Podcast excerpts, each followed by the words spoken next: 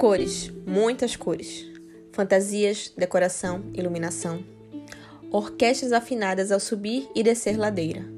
Uma cidade mobilizada para uma grande festa. Uma grande festa na rua. Quem faz tudo isso? Há quantos anos? Quem são esses rostos? Quais são seus nomes? Carnaval tem textura, tem som, tem sabor, tem memória e é feito por gente. Temos grandes referências de mulheres impulsionando e fortalecendo modos de organizações culturais. Mulheres que precisamos conhecer suas histórias, seus papéis no carnaval. Precisamos ouvir, ouvi-las e refletir sobre o fazer cultural a partir não apenas de quem pensa os processos de cima para baixo, mas de quem o faz acontecer nos seus mínimos detalhes, pois é esse todo que configura a Olinda, a sua autenticidade em realizar um dos melhores carnavais de rua do mundo. Então, dito isso, lanço a pergunta: Clarins, quem faz teu carnaval?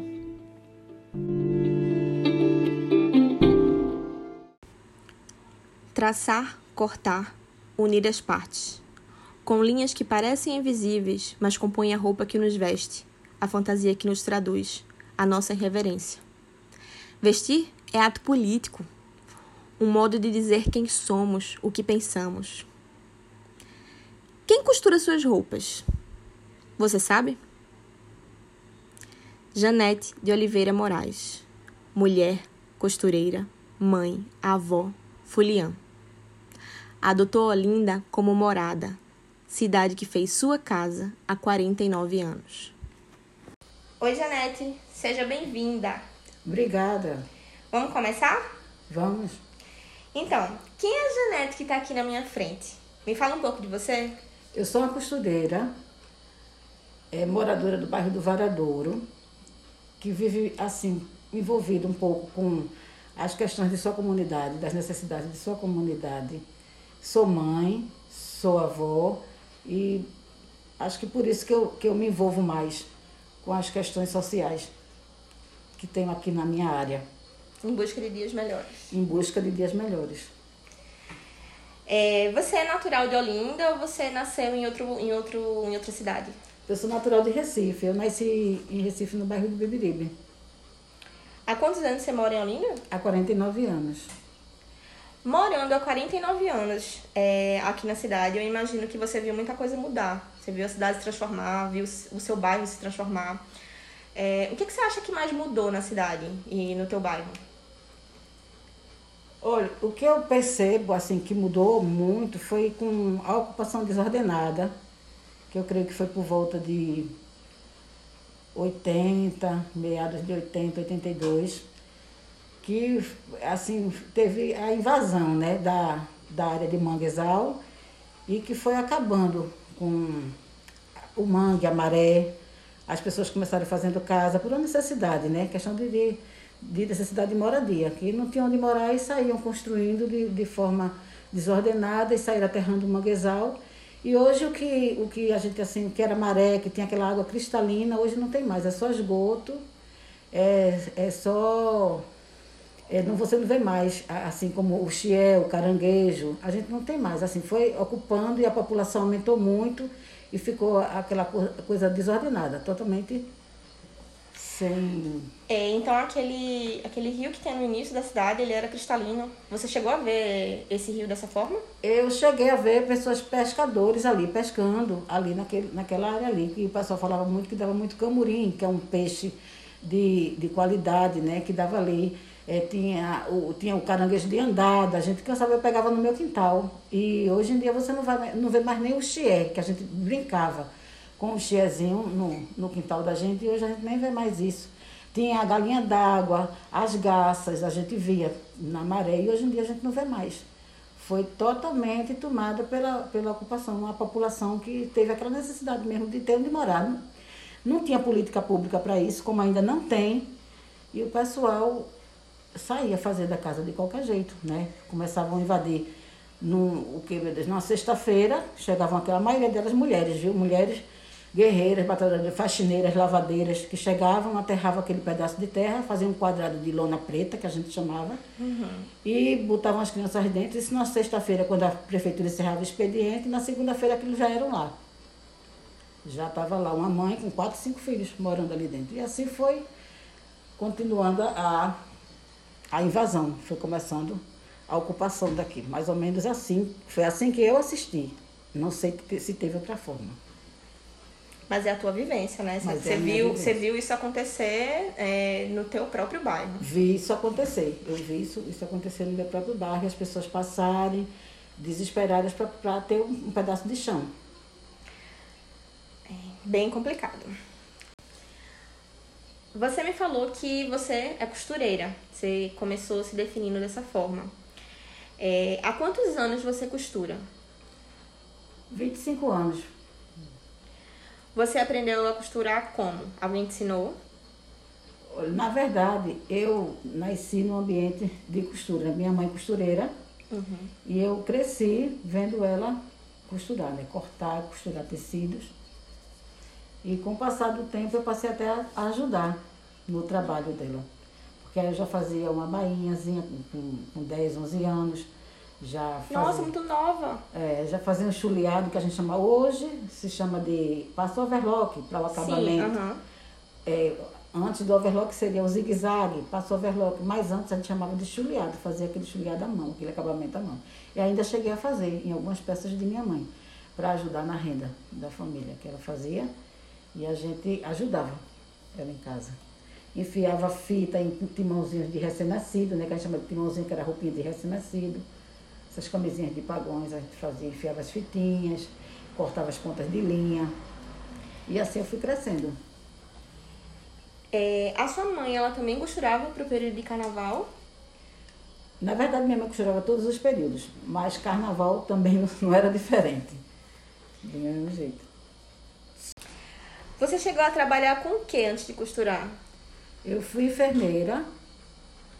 Depois eu, eu é, quando casei não tinha com quem deixar minha filha, tive que parar, passei um tempo sem fazer nada, depois meu marido ficou desempregado e a gente resolveu botar uma pequena lanchonete aqui em casa e trabalhei um tempo como vendendo lanches, assim, na, em casa mesmo. Você lembra quando você comprou a sua primeira máquina de costurar? Lembro sim, foi quando eu é, resolvi parar com a lanchonete, que meu marido tinha saído da economia informal, eu fui trabalhar é, numa empresa e eu resolvi, a gente resolveu acabar com a lanchonete. Aí eu vendi os freezer e resolvi investir numa máquina de costura.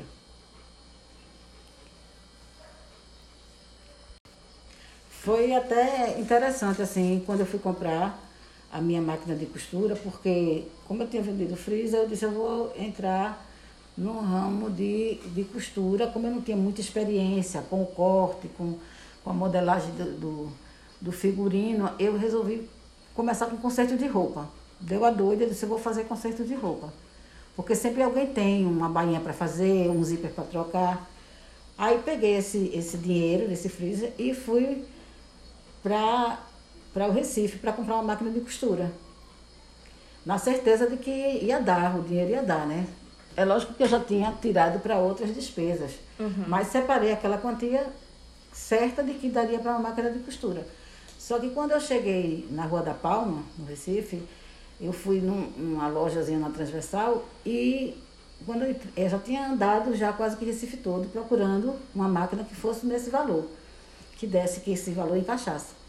Só que não estava conseguindo encontrar e já estava assim, quase que meio que desanimada, achando que nada ia dar certo, que seria melhor vir para casa. Quando eu vi essa, essa loja pequena de, de máquinas de costura, eletrodomésticos, aí eu parei lá e fui saber o preço. Aí vi exatamente a máquina que se encaixava com o meu perfil, era o que eu queria, assim, que era uma máquinazinha portátil, que fizesse o zigue-zague, o acabamento, que dava para começar com esse a princípio.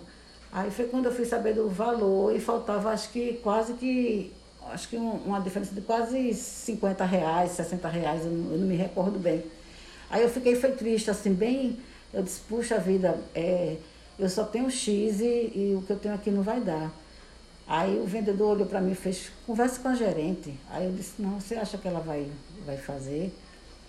Aí ele disse, ele fez, olha, se não arriscar, né?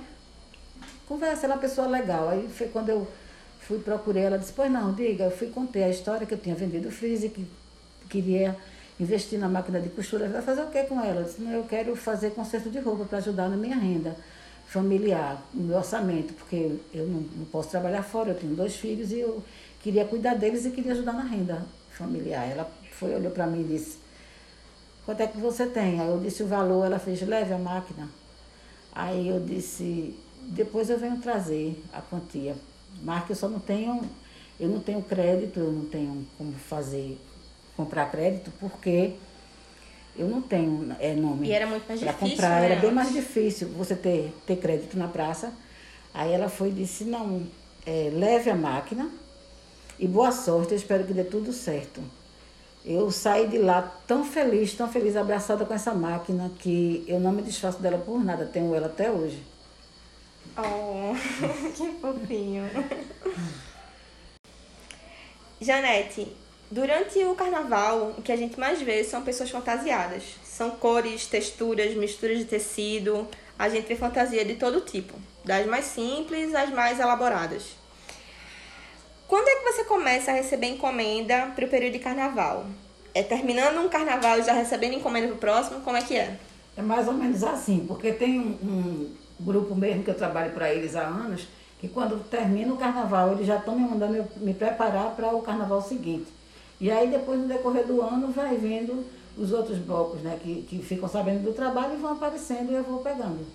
Mas o volume grande de encomenda, ele começa a partir de quanto, quanto tempo, assim? Quantos meses antes? No caso que eu encerro, Não, que você começa a receber. quando eu começo a receber, começa assim, mais em outubro, novembro, Começa a chegar o a volume maior, um de, maior. de encomendas, né? de encomendas. E quando é que você diz, não, chega, não aguento mais, não costuro mais, é, agora eu vou curtir meu carnaval? É, um mês antes do carnaval, eu já estou encerrando, né, com as costuras grandes, os compromissos maiores. E depois chega alguma coisa pequena, como customizar camiseta, alguma coisa mais básica, mais um. Vou brincar meu carnaval, para encerrar uns 10 dias antes do carnaval, eu já estou encerrando, porque também gosto de brincar carnaval, eu gosto de ir para as ladeiras. Merece, né? você já costurou para quais blocos aqui de Olinda? Eu já costurei para diversos grupos. A princípio eu comecei com o Maracatudo, né, que a minha cunhada é presidente, e foi ela que começou me dando as primeiras peças para confeccionar. E depois foi vindo tambores de algum, eh, alguns maracatus eh, rural, assim, coisas, coisa não muito grande, mas que vinha para mim, como venha também eh, o pessoal do, eh, das bandas que tocam na noite do carnaval, que eu também fazia a roupa deles. E, por fim, o Nação Pernambuco, que eu trabalho com eles até hoje. E diversos grupos, assim, que aparece eu vou fazendo de acordo com, com o tempo e minhas condições. Você costura em média quantas peças para esses blocos? Depende muito. Tem grupo que é 50 peças, tem grupo que é 70, 150, 25. Depende muito. Tem ajudante com você, Janete, ou, ou você sozinha? Não, com certeza tem que ter, né? Porque eu não tenho como dar conta sozinha.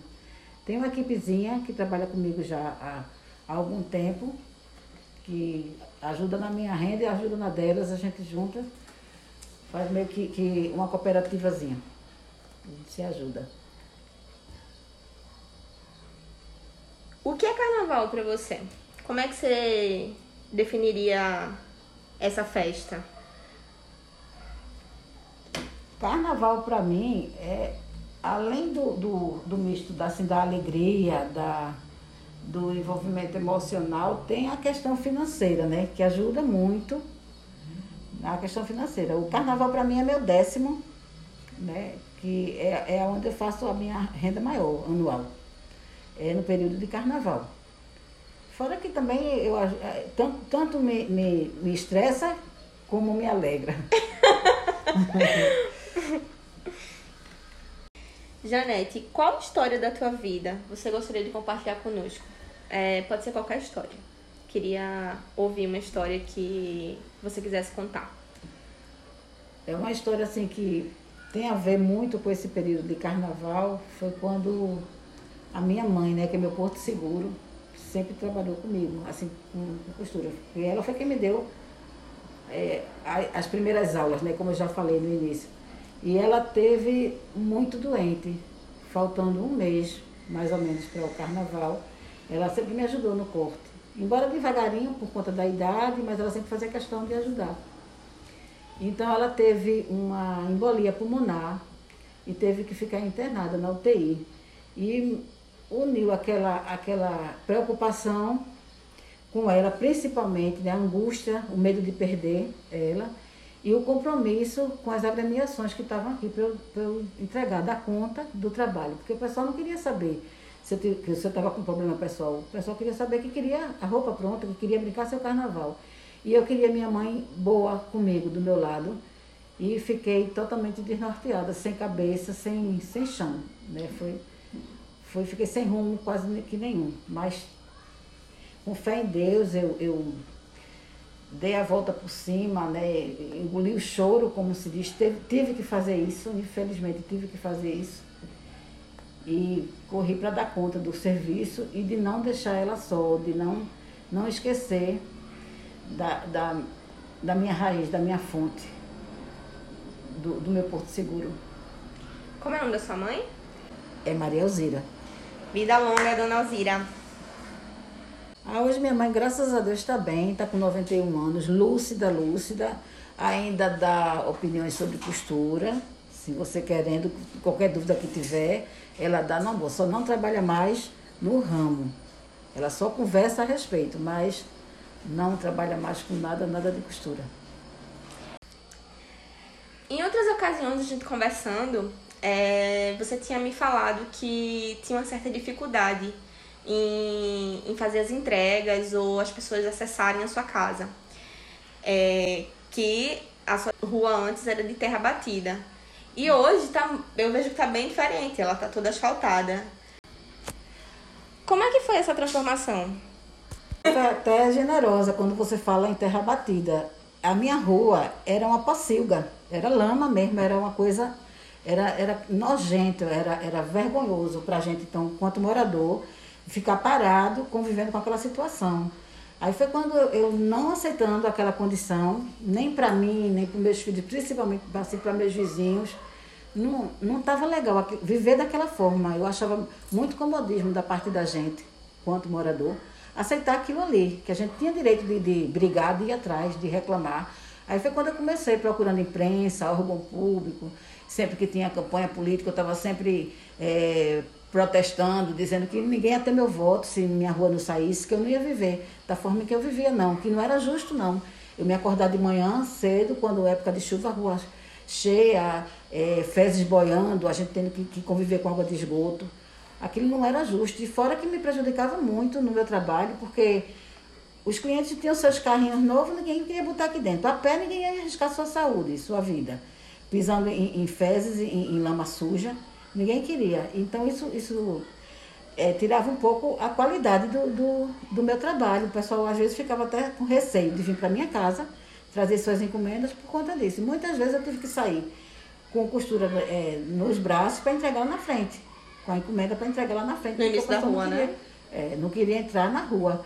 Aí foi aí que a gente entrou com, com essa luta, esse engajamento, saía é, convidando os vizinhos e os amigos, parceiros que já frequentavam aqui, meus clientes, fiz abaixo assinado, procurei imprensa e, enfim, terminou numa luta conjunta, né? Para exigir Aí, o básico, exigir né? o básico do básico, ainda levei nome de louca por, por, por alguns moradores achando que isso não ia acontecer, que era um sonho muito distante. E graças a Deus, assim, não tá aquela maravilha, né? Mas para o que a gente vivia, melhorou muito, muito, né? Foi foi uma guinada, assim. A gente está chegando ao final dessa entrevista e eu queria que você dissesse o que, que significa não ter carnaval para você.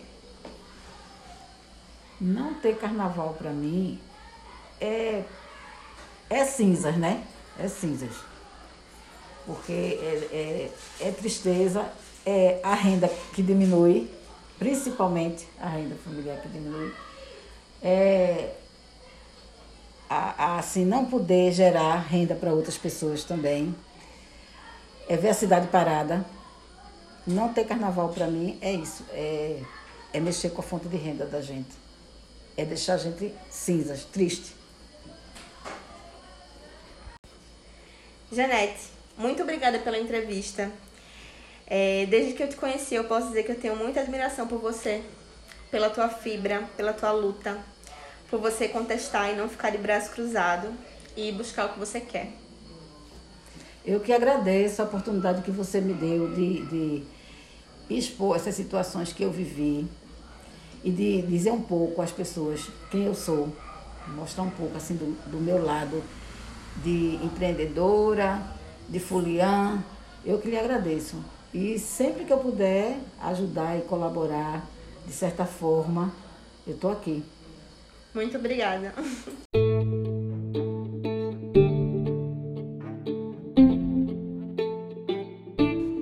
projeto é realizado com recurso da Lei Federal 14.017-2020, Lei Aldir Blanc, através da Secretaria de Patrimônio, Cultura e Turismo de Olinda.